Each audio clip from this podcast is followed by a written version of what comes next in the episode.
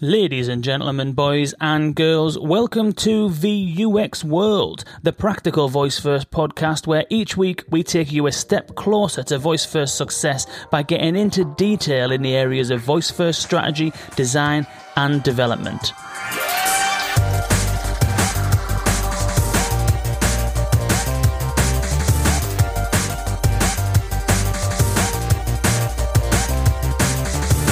What do you think of the new intro, Dustin? I Gotta gotta keep people on their toes, Kane. exactly, exactly. And today's episode, boys and girls, is going to keep us on our toes as well because what we're doing today is we're taking the opportunity to raise our head up out of the sand and to take a breath. We're going to swim to the top of that voice first ocean, stick our head up out of the surface, and have a little bit of a step back to see quite how far we've come in 2018 and to look ahead for the rest of 2018 and beyond to see where the opportunities are for brands, for designers, for developers, for the whole voice ecosystem. And the Voice 18 summit happened last week, and we're going to use that as the catalyst and as the focal point for essentially a mid year review. And if you weren't at the event, don't worry because today we'll take you through some of the main talking points and some of the key takeaways from the event. And to help take us through it, we are joined today by top German agency 169 Labs, and we're joined by the two co founders, Tim Kahler and Dominik Meißner. Tim, Dom, welcome to VUX World. Hello, hi. Hey, everybody. How is it going over there? A little bit hot and damp, and we are hoping to have a chilly um, thunderstorm later this um, this day to cool everything down here. there's a thunderstorm literally brewing outside of my window right now. So if there's any background sound effects, it's not me tampering around with Alexa. It's a genuine thunderstorm happening outside. it has been roasting over. It's been roasting over here as well. Uh, but welcome, chaps, to the podcast, and welcome Dustin as well. Uh, have a guess, chaps, how long the podcast has been going for now? Shout out, don't wait. Don't leave me hanging, chaps. Come on. Dustin, how long's the podcast been going for? Have a stab. What what has it been? It's been since it's February at least, right? So about six months. Yeah. What yeah. What did you say, Dom? It's the first birthday? It's not quite the first birthday. Dustin is right. It's six months. So it's been going for six months, which it feels, I mean, time has absolutely flown. So, what I kind of wanted to do with this episode and with you guys was to obviously, the Voice Summit happened last week, and you were all there, and I wasn't. I'm still here at home awaiting the arrival of our baby.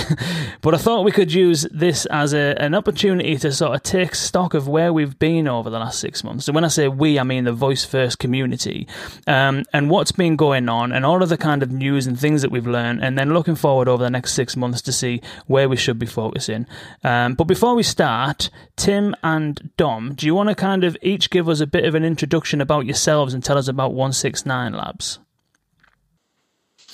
Yeah, for sure. Um, so actually, um, I'm Dominik. Um, I'm the CEO the co-founder of the company 169 Labs. We founded the company two years ago and our company main um, purpose is creating Alexa skills in Google Actions, and we are kind of a full service agency. So we start off early in the design process, find out which products or, or services of your company are able to be transferred into voice, make a voice strategy, flatten that out, and then from there on define products that can be used in voice, do the all the UX and voice UX um, design process and then afterwards move everything into source code and um, release the skills and actions and do some marketing and research and improve them over the time in the next in the next few cycles. And that's that's what we do all day.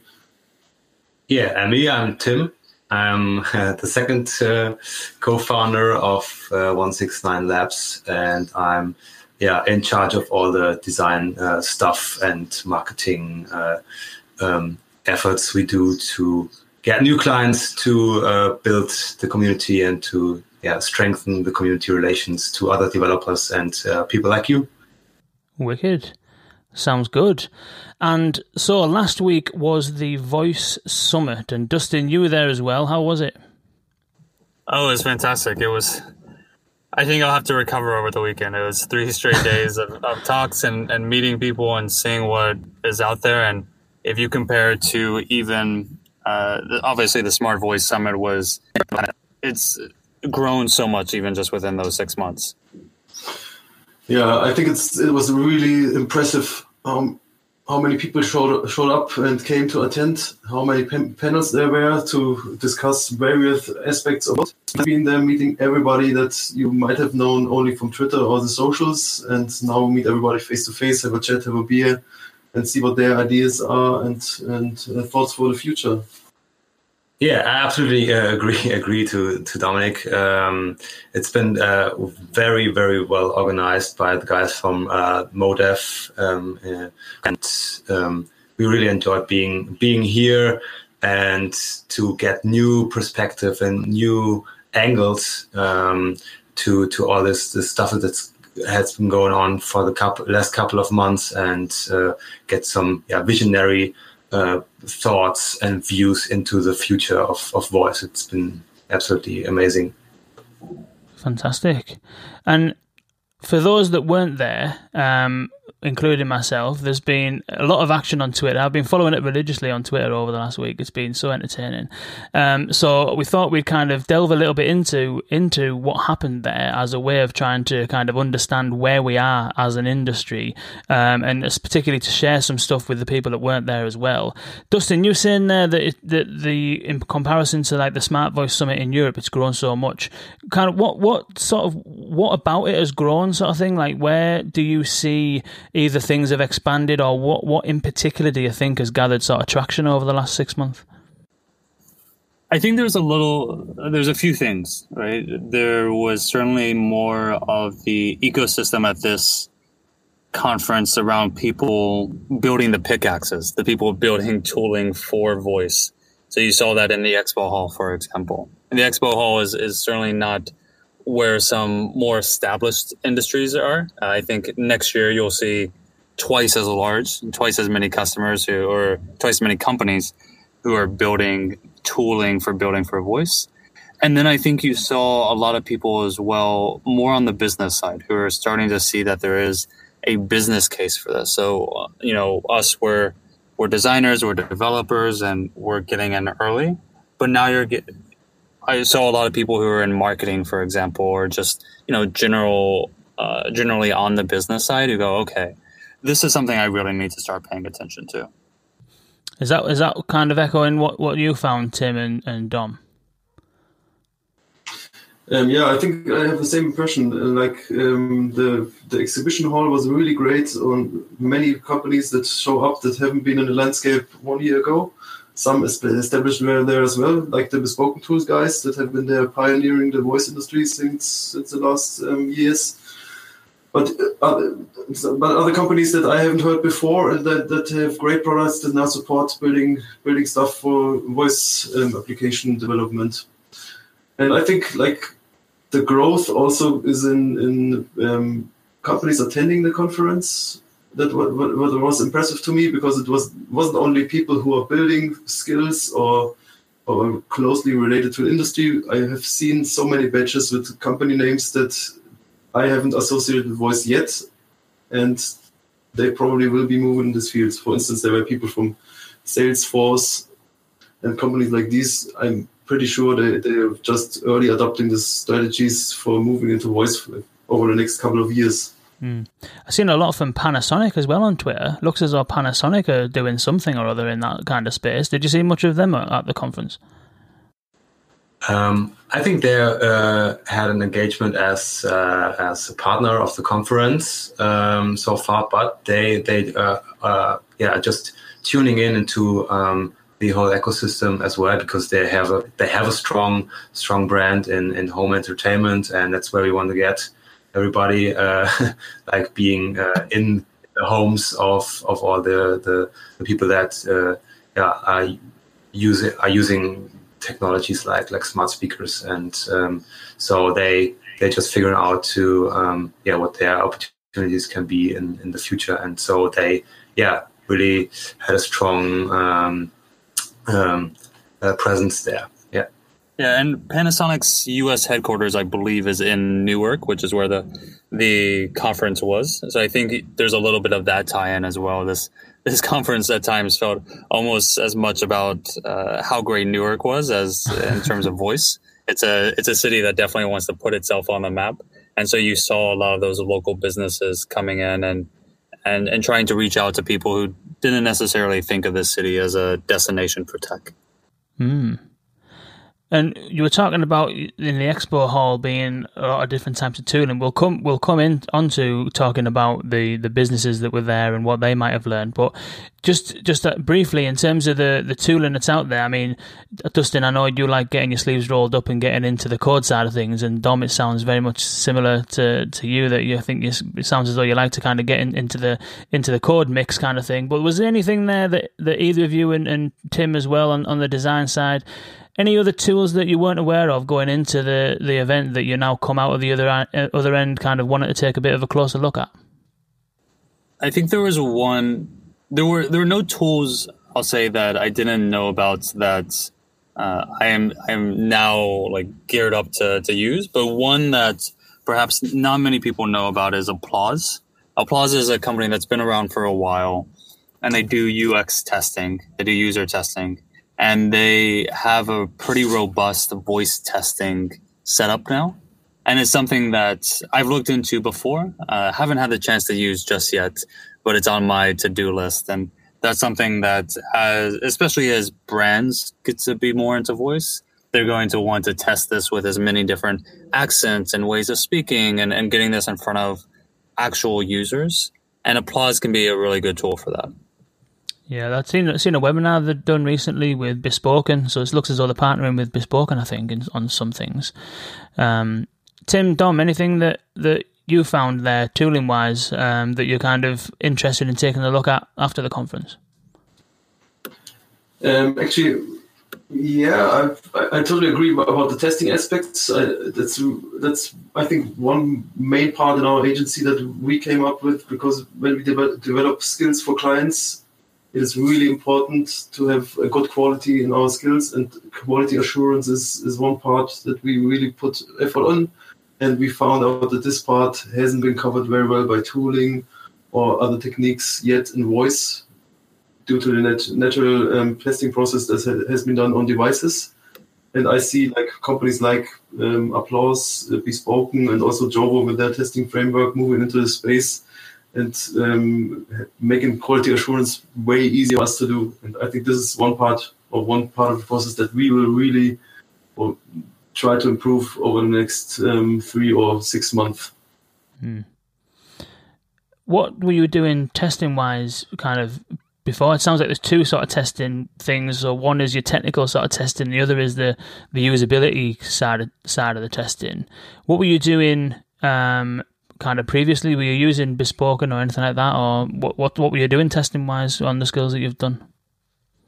Um, actually, we had uh, a mix of every tool in our lab over the past um, six months. So we tried everything out, and we didn't find like the one tool that fits all our needs. So that's why deciding on every project new, we would put one of these tools into production in, in total there were like a mixture of, of different of different companies there in the expo hall. There were uh, like earplay as well uh, showing up as a studio for voice experiences. And i've seen maybe in total four five or six uh, tooling tooling platforms. Um, so from that perspective and i've not that seen uh, uh, not seen any any tooling stuff that might improve uh, my my work at the moment. I would say because uh, I asked in my presentation, I asked the audience who's already in voice in the voice business and who has already experience in creating voice uh, voice apps, and there were like I would say sixty percent, seventy percent who um, have no experiences yet. So um, I think for, for them it's it's more important to know how to uh, approach uh, voice and what what can uh, yeah which which improvements can can bring uh, voice in my customer journey or um, regarding my digital um, strategy for my for my own company. So um, I think for them it's it's important to know about the tooling stuff and and uh, software and um, finding the, the right agency for, for their for their project is uh, step two, and it will happen maybe in the next the next months or so. Yeah. I am Karilla. I uh, come from Hamburg in Germany, and uh, right now I have started my own uh, business doing um, conceptual development and uh, development of applications for voice um, in those uh, European markets. Okay, great. And what are your main takeaways from the last three days at Voice uh, my main takeaways from the last three days is that um, there are some um, industries that um, are ex extremely excited about voice, which is healthcare, um, senior care, financial industry. Um, I am personally also very excited about all the content that can be um, reshaped specifically for voice. and I want to uh, really take with me um, an idea that was presented uh, by the agency RAIN um, that um, when you think about voice, you really need to think uh, in systems rather than in exclusion and sort of isolation when um, thinking about like applications for those people listening who I know there was like what two and a half thousand people there or something like that, but there's probably a lot of people um, that listening to this that weren't there. Uh, I know you've shared your slides, and if if you if you'd like, we can share those with the listeners if they want to take a look. But do you want to give us just a bit of a run through of some of the key points that you were making in your in your talk?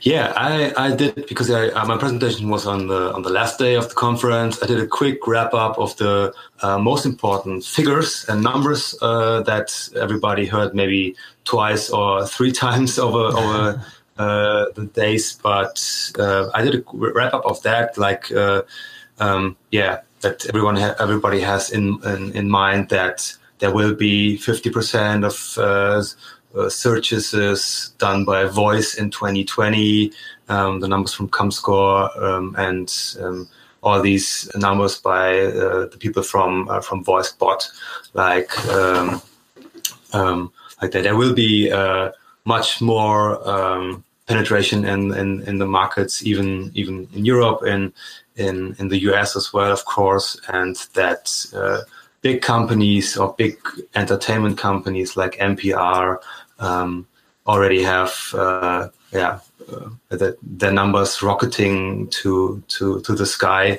um, and that's what I think what can encourage all people there that that they see okay this is worth to work in this in this area and to to be aware of it and to do the first steps right now and learn with the platform and grow with the platform and uh, grow, with the um, the reach uh, of the of the platform as well. So um, that was like like my introduction and my presentation. And the second part were about uh, the industries that we think are uh, the most promising ones regarding um, yeah like finding new products or uh, bringing their products into um, different everyday situations like uh, being at home or uh, being in your car or uh, on your maybe uh, at work. So um, the media industry, um, and I talked about uh, education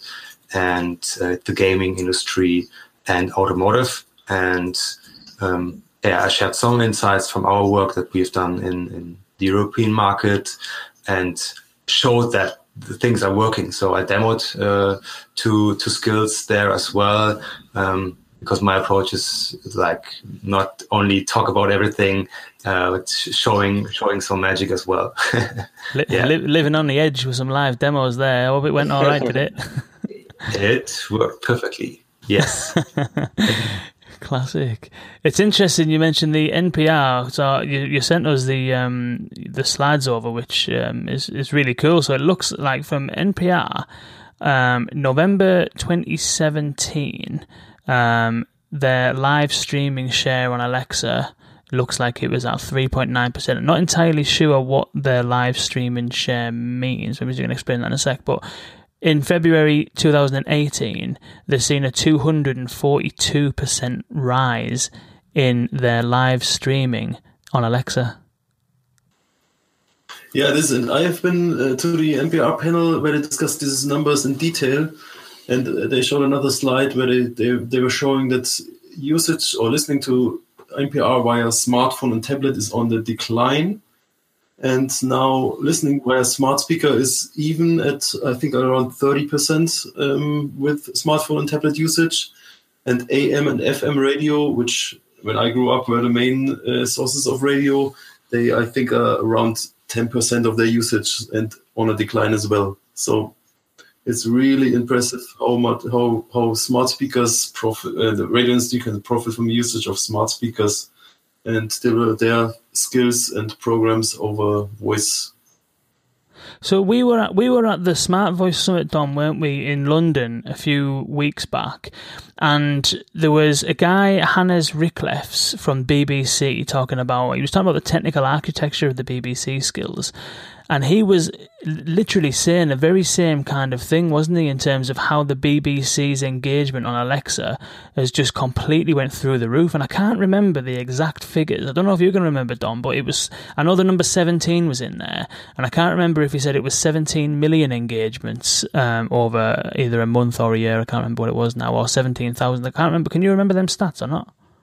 Yeah, I remember. I can't remember exactly what the key message was. It was skyrocketing through the roof. That's what I remember. The exact figures, I don't remember. And I remember one once quote he said that Alexa is the revenge of radio. So radio has a renaissance now with new technologies. I like this that statement. But the yeah. good news are that that Hannes will also join our conference in October.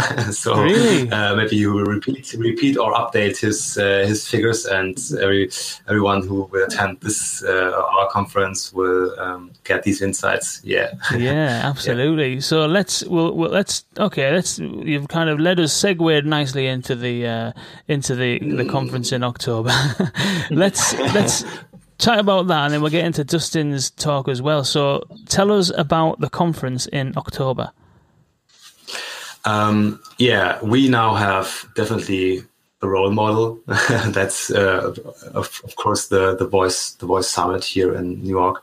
I mean, we maybe will only be close to a thousand, uh, two thousand attendees, but uh, um, but yeah, uh, we will do uh, the All About Voice um, conference. It's a whole day experience in October in Munich, um, the home and heart of uh, beer and pretzels uh, in Germany. And yeah, it will be as well an international event and with a strong focus on business relations. So it's a B2B uh, event, and we uh, will um, have around 250 people in the audience there, and uh, amazing, amazing speaker, uh, amazing speaker lineup uh, with Karen Kaushansky from uh, Switzerland, uh, who's a design expert in creating voice experiences. Jazz Williams from the UK, um, Hannes Ricklefs, as I mentioned, uh, some some some guys from the from, from German companies as well who have experiences in creating voice uh, voice experiences, and yeah, and last but not least, uh, we will have uh, Max uh, Amordeluso from Amazon. Uh, he's the chief evangelist EU in the Alexa Skills Kit team, and yeah, he will be our our headliner, and he will talk about the monetization opportunities in, in voice apps. So um, yeah, it will be will be a great great day, and we want to yeah, build up the the European community, but on a business side. So um, the whole developer education stuff is very well done by the the platform themselves, and we want to yeah bring bring the companies together and uh, talk about uh, the future of, of voice technology there. Tim, uh, what are you seeing in Germany necessitating this kind of conference now? Pardon? What are you seeing in Germany in terms of the growth or in terms of the demand that uh, that calls for this new conference? Um, we we we are convinced that um, this is a, is a is absolutely the right step. We already thought about it uh, last year, uh, but with these uh, developments in the past six months and the growing demands uh, um, in, in, in, our agency for projects from, from large large companies and larger companies in the in telecommunication business, in um, travel, in uh, hospitality, and uh, the media landscape. we think it's now the right time to get everybody um, in one room and uh, yeah, tune them in, uh, like uh, what uh, voice will will uh, what yeah what impact voice will have in the next uh, in the next years. So we will do the first one in in, in Germany. It's hosted in Germany, and we're absolutely sure that it will be a recurring event over the next years, and that we maybe will have uh, some kind of editions in other maybe other cities from Germany or with a different focus, maybe developer related as well or stuff like that. And uh, yeah, we are curious to see um, what the what the outcomes will be uh, there.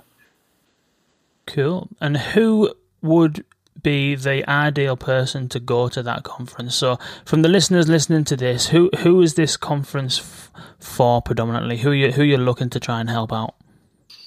Mm, our idea is um, that people who are uh, basically interested in uh, new technologies and new digital technologies, uh, they can attend. But uh, I think most of most of the attendees will be uh, chief marketing officers, uh, digital lead persons, or project or product managers in a digital business, um, and all the people that maybe can also decide something or decide if uh, their company will put more focus on it in in the future. So uh, our idea is our goal is um, is that the people who will leave this this uh, this event that they know that they have to to be aware of voice technology in the future, or that they can learn from these experts we have uh, on stage and who already yeah maybe had had some some pitfalls or discovered pitfalls in creating voice voice apps, and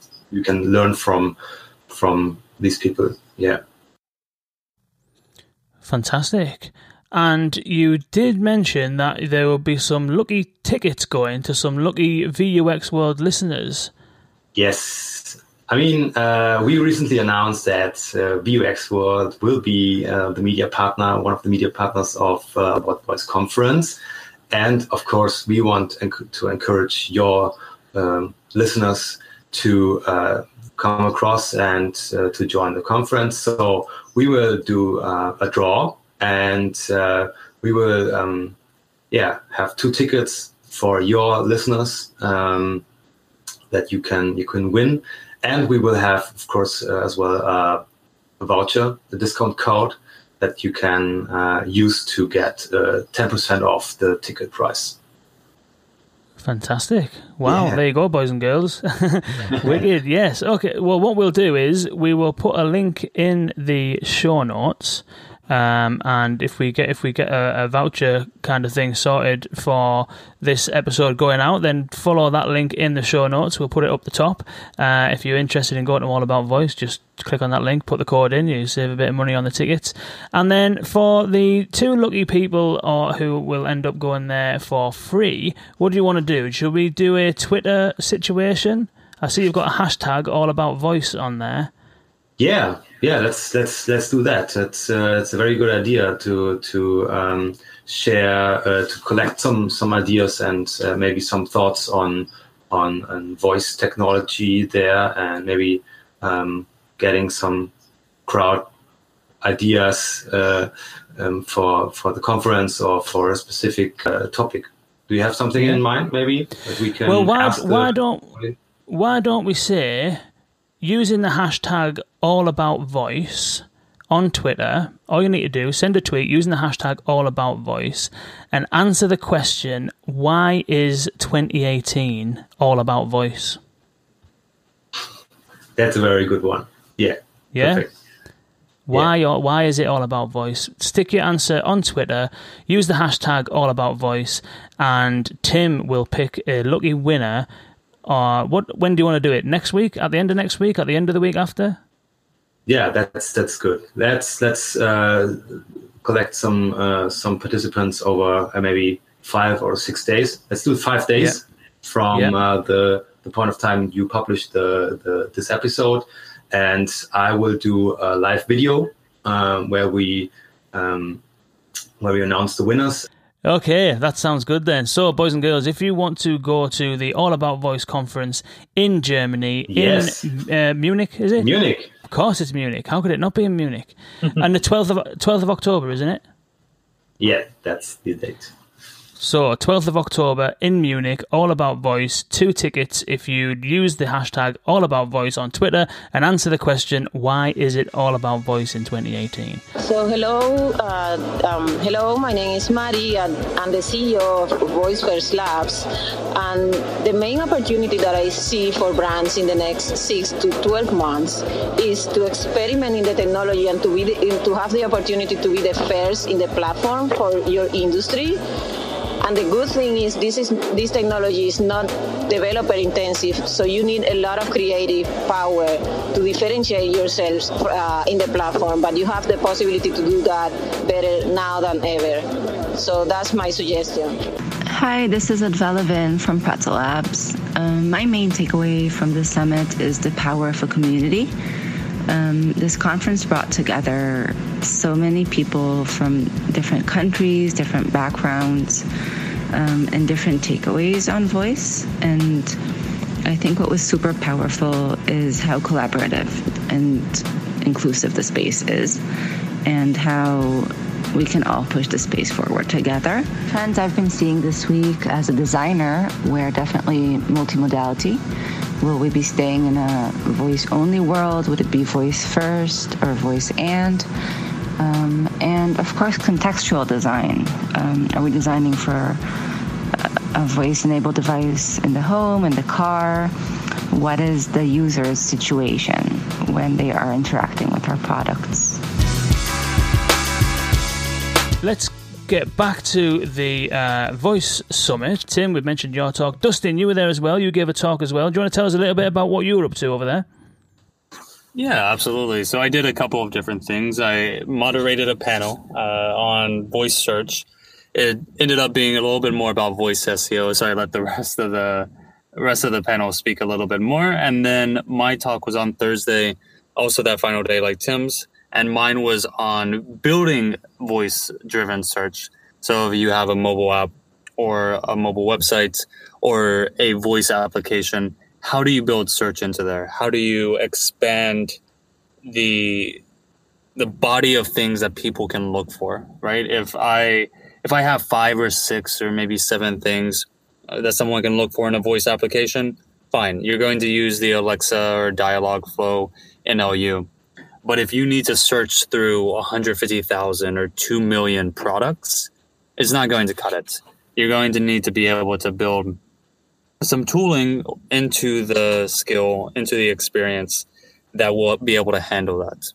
And then as well, one of the things that was a big, maybe surprise for me was the conference was so much about voice platforms. It was so much about Alexa, to be sure, uh, though Google Assistant was there a lot as well.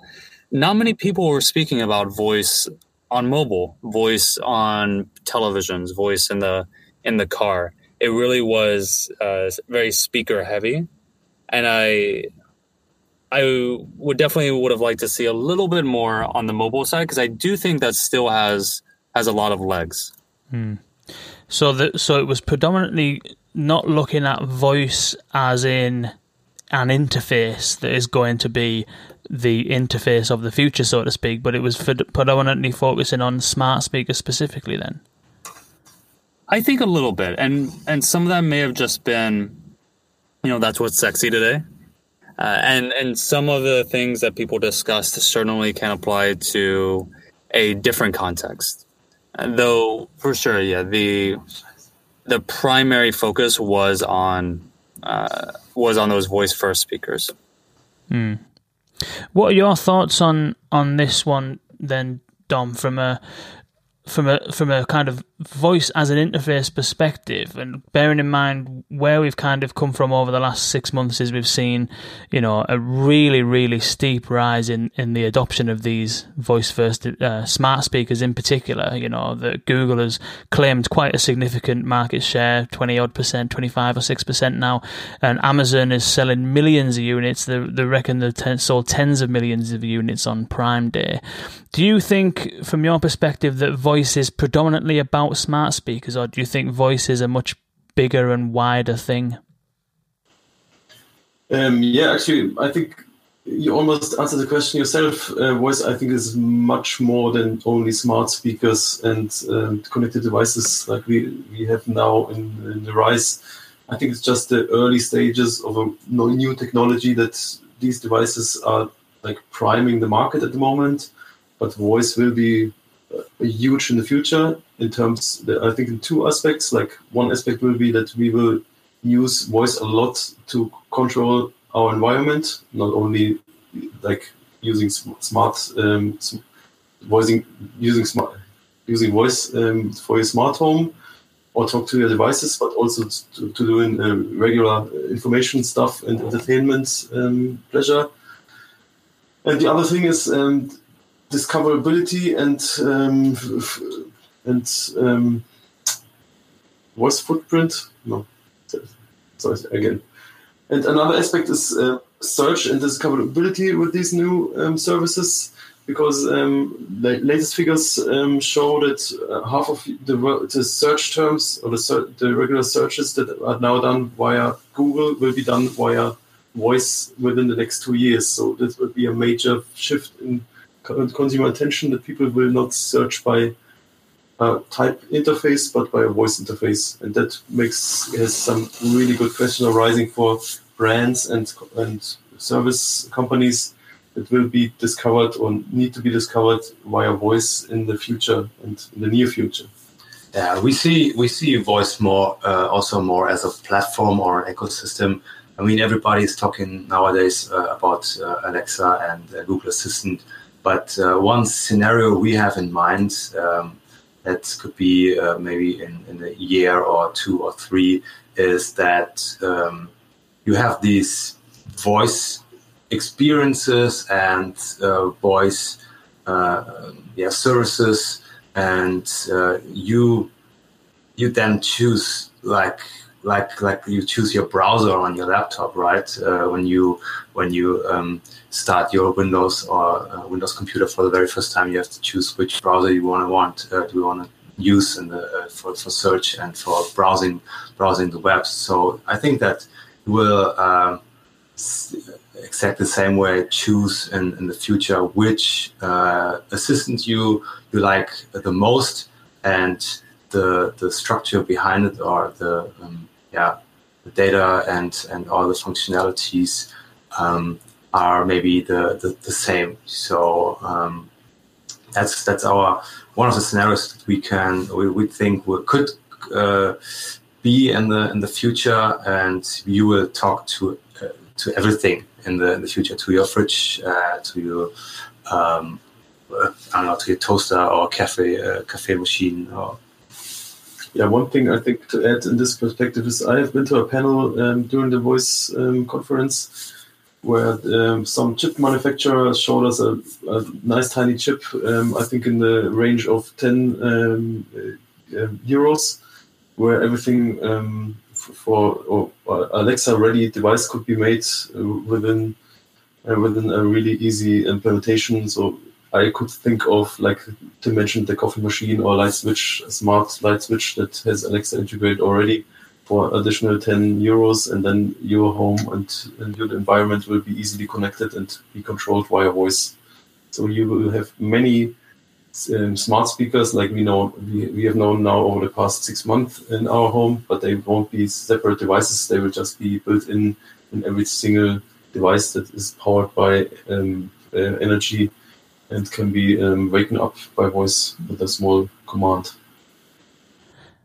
Wow, that's that's uh, that that sounds phenomenal. That like it's it's, it's got one of, one of the things that it's kind of been said over the last six months is well, one day we'll be talking to our shower head, and there'll be you know a smart speaker in your light switch and all this stuff, and it's like, you know, it's in theory you can see that train of thought panning out like that, but there's always, at least for me at least, there's always been a bit of a lack of um, any examples of how that might even happen. But seemingly, if if this you know if this manufacturer is making chips that are so small and so cheap that you can put them in anywhere, then I can I can kind of see that I can see that kind of happening fairly quickly, really.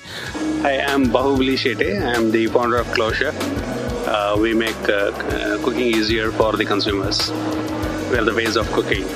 Great. And so, what trends are you seeing here this week at the Voice Summit Conference? I think the biggest trend I'm seeing is that the awareness about the voice marketing and voice commerce, which was which I hadn't seen in the general media otherwise, uh, which we started working on quite some time back, but uh, now it's catching up, which is good because the awareness brings a lot of market uh, to us. We don't have to spend too much of marketing money for that, so that's a good trend. Hi, this is Roger Kibbe of VoiceCraft, and what stood out for me in the show was, well, we all know it's fairly easy to create a simple voice application. The very best applications created by the top developers required an enormous amount of time, energy, and effort to get right and many iterations to get right. Fortunately, design tools and design methodology are improving to make this better, but it's still harder to make a great voice application than a traditional UI application. As far as industries, you know, I think retail is where there's enormous opportunities. Merchants and marketers should be jumping into this and creating voice application for their brands and reaching out to their customers. It's a whole new channel to explore. Uh, and what will we see in retail? Uh, simple thing, the first thousand dollar purchase uh, done with voice is going to happen this year. We know that people are, are, are using uh, so let's take the smart speakers example, and I suppose we can extend that on, into mobile as well. We know that people are using their voice uh, as an interface more. Certainly over the last six months, it's been uh, growing and growing and growing. And there's a new stat out and a new study out every week about you know the number of people who've tried uh, purchasing something. I think something like twenty odd percent of people have tried purchasing something. I think I read on uh, VoiceBot. Um, so it's clear, and I can understand why there's business interest and why there were so many businesses at that kind of conference. And Dom, you'd mentioned one of the real important factors there around the rise of voice search, potentially accounting for 50% of searches in 2022. What were some of the other kind of key takeaways that that brands will take away from this week and thinking about the next kind of six months ahead what are some of the real key takeaways that, that brands should be taking into consideration? Yeah, I've been to another panel where some agencies um, talked about their um, experience and their perspective on voice and some projects they have already done with voice. And what I think they said unisono on this panel was that the brands shouldn't think in products anymore. Like if you want to, if you are um, uh, the Tide, the brand Tide, shouldn't think about their brand is Tide. They should rather think in categories what their brand can accomplish for customers using voice devices. So if I have a stain on my T-shirt, my first question would be, how can I remove the stain? It's not what can Tide do for me with the stain. So that's why they should build up categories, and that's what they actually did in this in this showcase. They made up a category how to remove stains from different fabrics and different stains and different with different difficulty, difficulty and match them to their products that they already have out in the market. So they had the niche of removing stains from your clothes and not um, um, and, and then in the end, if, if you if they provided the correct answer, of course they can advertise Tide, and this will be the solution to remove your stain. But you, you don't come from Tide and advertise Tide as you did in TV and uh, radio commercials in the, in the past. You think of solving a problem, and then Tide will be the answer for that. You mentioned Tide quite often. it's uh, it's all that time you've been spending in America over the last week. yeah. Is that is that what you mean, Tim? When in, in your talk there was a slide at the very end around be the authority for questions and intents of your users. Is that kind of the point that you're getting out there around trying to own those conversations? Yeah, that's that's absolutely that that thing because uh, um, that's also one of the I think one of the key um, uh, takeaways from that panel that I just wrapped up in this one um, one statement there. And uh, the guy who said that was uh, Will Hall from the Rain Agency, uh, based in, uh, in New York. And Dustin, I think you um, attended also his talk mm. on Thursday. it was quite directly after mine, after my talk, and I, I, it's it's a very very fresh perspective this guy has on the whole uh, voice stuff, and um, he wrapped up um, like uh, three statements as well, so or three recommendations to brands. Like finding the first one was find your moment. I think uh, like look at your customer journey and th- think in, in, in systems and uh, find uh, find the right connection between uh, systems and where can then voice be one one touch point in your customer journey. And uh, this interconnectivity between systems is uh, key for the future. And the second one the second one was uh, be conversational. Yeah that's uh, that's obvious but uh, you have to keep that in mind. Um, if you are not conversational um, you have to consider if voice is the right platform or you have to get conversation in the future. And the third one was win position zero. Yeah. Um, and that's all about this, uh, this, this discoverability of uh, voice um, content and that um, being the, the first or the, the um, result number zero is, is key in the future. And I mean, that's there will be a lot of you of a lot of losers out there um, because I think at the moment the, the big companies are are the winners there um, because uh, they are at uh, at yeah result number one at the moment. But in the in the future, this might be the one who serves the best answer and is the authority for a specific question. Yeah, I I agree. I I certainly heard a lot of that. I think that's I think that's a big takeaway that brands had from the week is that you have to be position zero. You have to be the authority for a general search, which honestly, as a creator, quite worries me.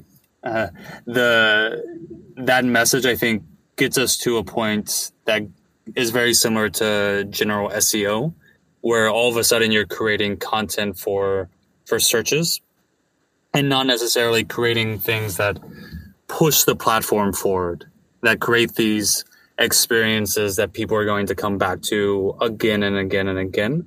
Instead, you're creating these maybe short tail, maybe long tail query responses that that are almost commodities at that point. Uh, and I think that was a real big takeaway that people had.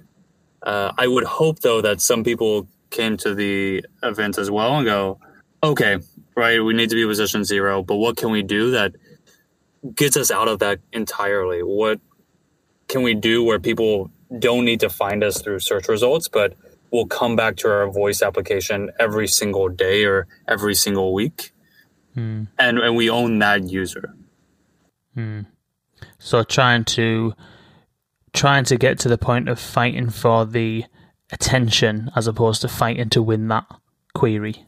A, a little bit, right? It's uh, you know, I think you can see this a little bit where people go directly to their favorite websites occasionally, but then you have well, actually, a perfect example is lyrics websites. You've got one website in particular, uh, Genius, where they brought something to that space that would encourage people to go back there directly, right? Those annotations on genius.com are something that no other lyrics website has. Every other lyrics website is just how can we get how can we get search traffic? And you don't build up that you don't build up that retention, you don't build up that experience that really provides a lot of value when you're just I think targeting the search. Hmm. Yeah, and before we move on, Will Hall uh, was on the podcast last week, and he does talk a lot of sense. So check out last week's episode if you want to hear more from Will. Um, on the search thing, So the, Amazon released. So I think at the start of this year, one of the first episodes we did, we were talking about how discoverability is a problem and stuff like that. And then there's been a few things that I think Amazon have tried to do to, to help the discoverability problem. I found the other day that uh, skills are being recommended in the Amazon app. If you actually search it in the shopping app, you might get a skill recommended, um, which is, is kind of cool. I think it's slightly mistimed, but on the discoverability and, and search thing, they did release the can fulfill intent uh, thing, whereby if your if your skill has that and someone asks for something, like Dom you mentioned about uh, a stain or whatever, if you have the can fulfill intent enabled on any of your skills, then and someone asks for stain removing, then potentially Amazon will look for that um, and and serve that skill instead. Have, have you worked on any skills that have used the can fulfill intent, and what's your sort of thoughts on it? Um, we we did not yet because um, uh, as always uh, the German market is a uh, few few months behind every every other market or the really the US and UK market.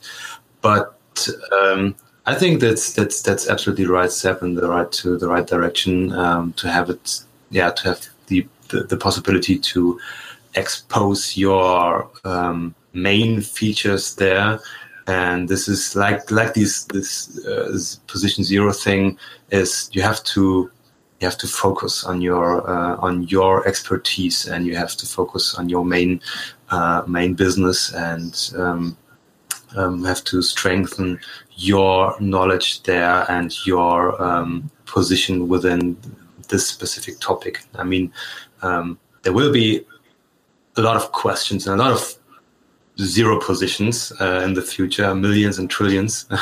so um, um, there is a niche for everyone, and there are a lot of answers uh, or a lot of questions that are not answered at the moment by by Google Assistant or or Alexa, and there will be a spot for um, for a lot of companies, not only the big companies, uh, I'm sure. So we, um, we didn't uh, um, implement full, can fulfill intent uh, uh, yet, but we definitely will in the future for all, for all uh, upcoming um, projects.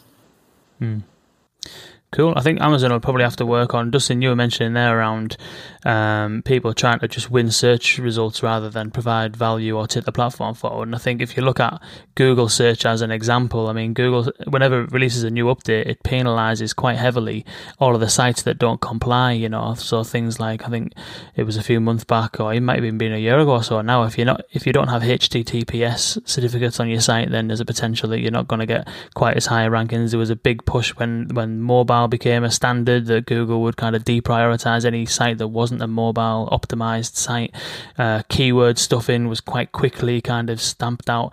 So it'd be interesting to see where Amazon takes it over the next kind of year or, or two when, when people start using these can fulfill intents and trying to win position zero in terms of being able to vet the quality of that one answer because the quality of that one answer is absolutely imperative if you've only got one choice in it. Yeah, I, I mean, I, I am going to get some angry emails from SEOs, I'm sure, but uh, I mean they're just trying to do their job, right? They're trying to to get their customers or get their companies to get as much search traffic as possible. But you're exactly right. When you have just one result, and when 50% of searches are going to be through voice, which I think every presentation this week was required to have that stat at, at some point. Uh, when that happens, the competition there is going to be intense and you're going to have people who are going to look for shortcuts. And, amazon and google as well uh, are going to need to figure out ways on their platforms to to make sure that anything that does come up is going to be very useful for anyone who uses it. All right um, just for the records, I'm here with Brian Lacey, Chief Executive uh, Executive Officer at uh, Mobomo. That's correct. All right. and I wanted to ask you um, which industry is, in, in, in, your opinion, very promising for uh, or having, yeah, uh, facing business opportunities in the voice ecosystem? Okay, uh, for us, it's uh, the federal government. they have tons of information that the general populace can get to. Uh, right now, there's kind of some barriers to make that easy for them to find.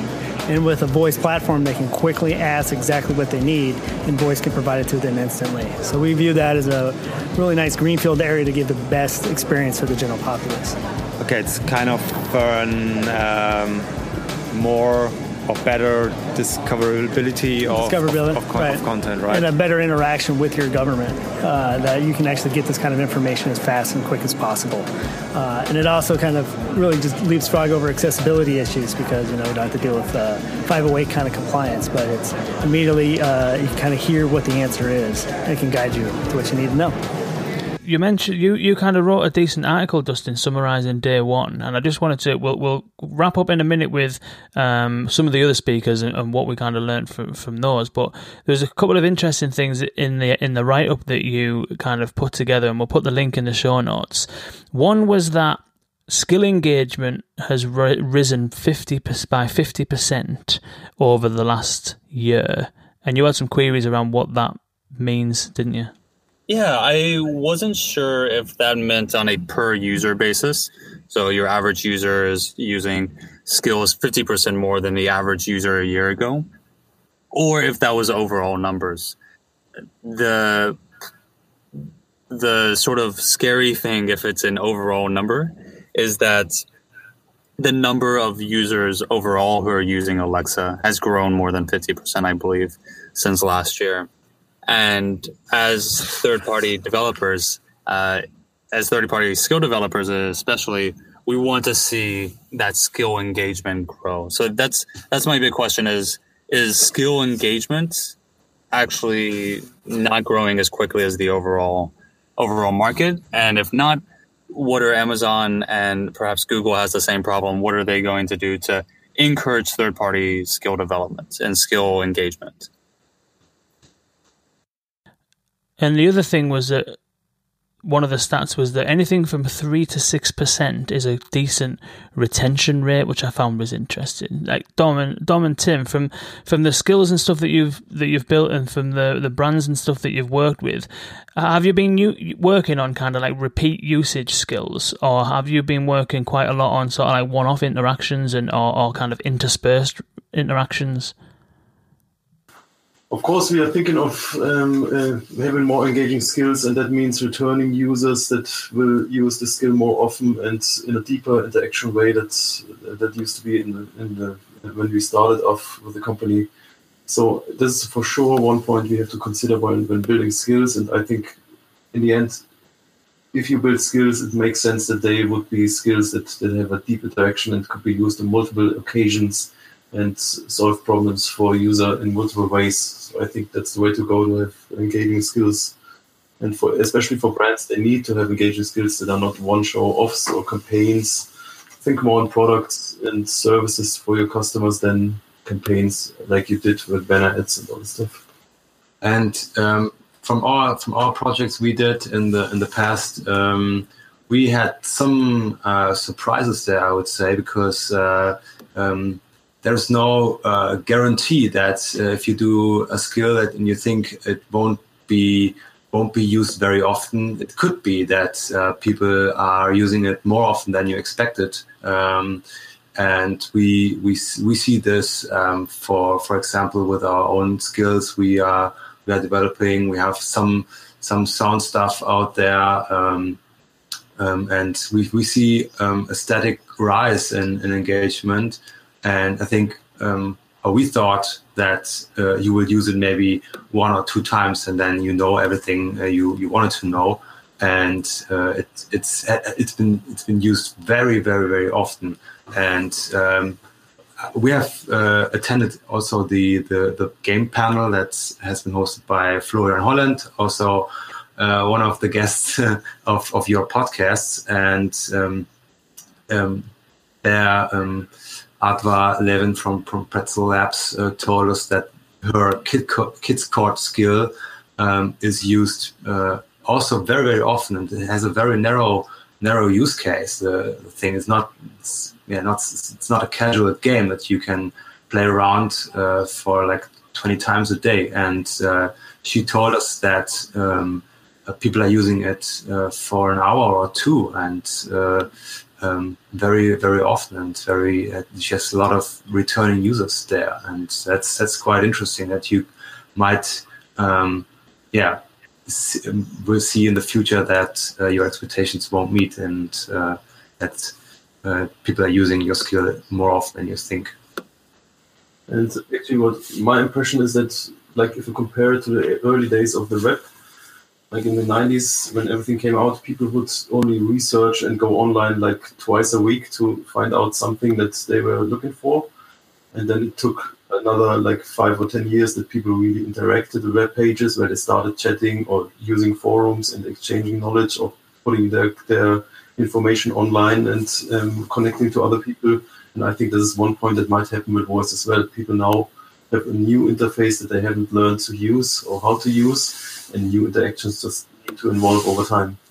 And another thing I think which is really important that I saw in, in another talk with um, where David Isbitski gave his keynote speech from Amazon, and he said kids um, skills are the fastest growing skill skill segment at the moment. So they they are seeing double features month over month in in, uh, in, in growth rates, and that's why I think that um, kids skills for entertainment or education are really a good use case for parents that want to restrict screen time for their kids, and now they can use skills that are only or they're mostly focused on voice entertainment to have to give the kids some uh, some screen t- screen free time to play around, and that's why we do we also move a lot in the games markets. We've we've researched some projects with the uh, publishing company that does games for kids, and they own a lot of major kids brands from Disney and characters that need to be transferred to voice and voice enabled experience for kids as well. That sounds exciting. Yeah, I did see that the kids' skills seem to be growing absolutely wildly at the, at the minute. Um, oh, I'm conscious we've, we've kind of overrun a little bit. Just to, to kind of wrap up, I'm hoping that we can kind of look to the future over the next kind of six months and and there's kind of a, a, threefold question. One for for the brands one for the kind of creatives and designers and one for the developers and, and the techies. Based on where we've been over the last six months based on what you've learned at the uh, voice 18 event last week and based on your general experience over over the last kind of six months, starting with with brands and on the strategy side, we've we've covered a couple of things there around being the number one sort of like search result or search result zero, whatever. But what's the main kind of takeaways that you can tell brands to focus on over the next six months? What's the most important thing that they can do over the next six months? Um, I I would I would uh, recommend to um, see uh, which business opportunities are there in the future. And um, uh, Amazon is, is now trying, and Google as well, is trying to um, yeah publish and release um, a way to do purchases via voice. So um, you might, but you should be ready um, to sell your content or products uh, via, via, or make them uh, purchasable uh, purchasable. Is that a word? I don't know. Uh, that sounds like a word. Yeah, I'll, I'll, go with that. Yeah, my voice as well. Okay, great. And um, but not wait. Don't wait too long for it. So don't wait uh, until it's there. Um, try to um, yeah, try to do your first steps right now and try to um, yeah. Not, you have to know you, the technology before you can um, uh, make money out of it. And the reach is, is, is growing. We have seen that multiple times in different uh, stats from Voicebot, and and and so and uh, you have to be aware of it. So that's for brands. I think uh, there will be uh, business models in the future, and you will have that return on investment at least in in in 2019. Yeah. Mm-hmm. And what's what what would you recommend designers and creatives? What what's what what should they be focusing on over the next six months? Don, what are your thoughts on that? Okay, creative designers. Um, as I mentioned before, I think it's really important to think in categories and not in products anymore. So think of the niche you can place your product in in voice, and and try to be to be top of mind in the discoverability and search in these terms and I think that's really important. Mm-hmm. And then finally, Dustin, what about the techies and the developers? What, what should they be focusing on over the next six months? I, I think really just building as much as they can. Get out there, build experiences, see you know, see what other people aren't doing, right? And and make mistakes. Uh, this uh, this platform, this this way of thinking, this way of interacting is not going away. And so you're going to make bad things in the beginning. So go ahead and do it now so that when this becomes even more entrenched, you're building amazing things that really push the entire industry forward. Yeah, I think I have to add one thing here to the discussion. Um, we've been on the podcast uh, on the Twitch cast with uh, Memo Döring, and I think I said it there, and I, would like to stress it out once more. I think we are a big compu- uh, community and a, and a, family, so I think we should, all should share our knowledge. And if and if you are stuck in with a problem or, or think this is wrong, just reach out to someone else. I think we all made these mistakes before, and we can learn from the mistakes we made before. And as a community, everybody's friendly. I have met everybody wants to share their, their knowledge, and I think it's just a matter of reaching out and getting in touch, and then share what what you have done and you share your best practices that everybody can profit in this industry in the future.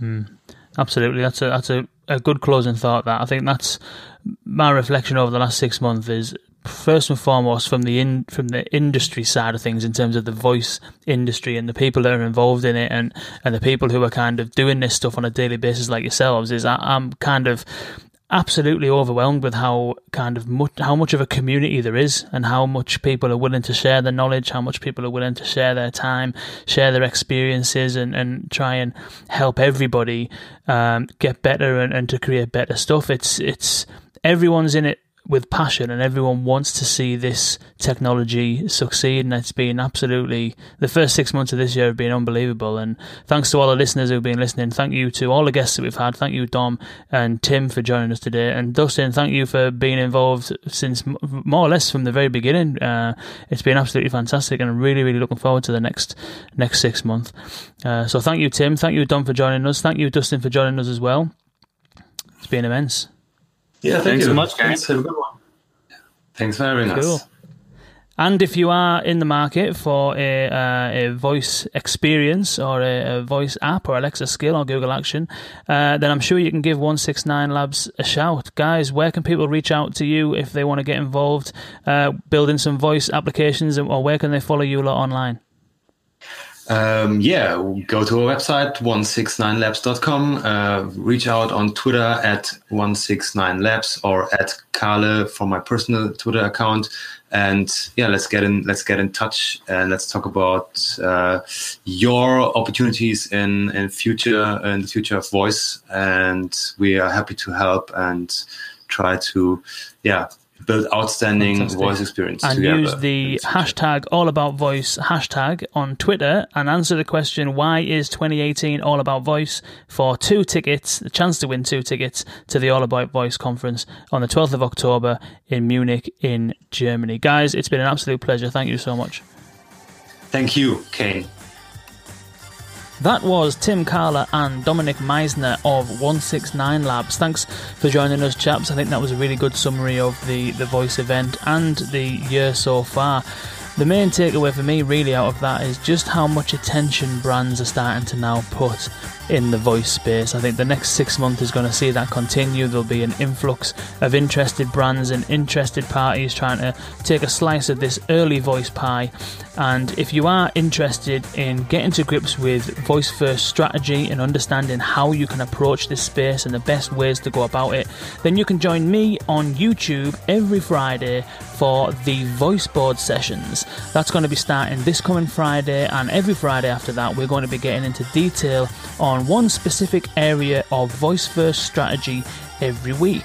So head over to the YouTube channel now and you can subscribe there. And we're going to do this. It's going to be me with a whiteboard and a marker pen. Well, not a marker pen because I won't be able to get it off the whiteboard, but a whiteboard pen. and we're going to be having a look uh, at voice strategy and, and the bits and pieces that you can do to start implementing voice first initiatives. Thank you again, Dom and Tim, for joining me. Thank you, Dustin, for co hosting, and thank you all for listening. Until next week, Sikkert er der.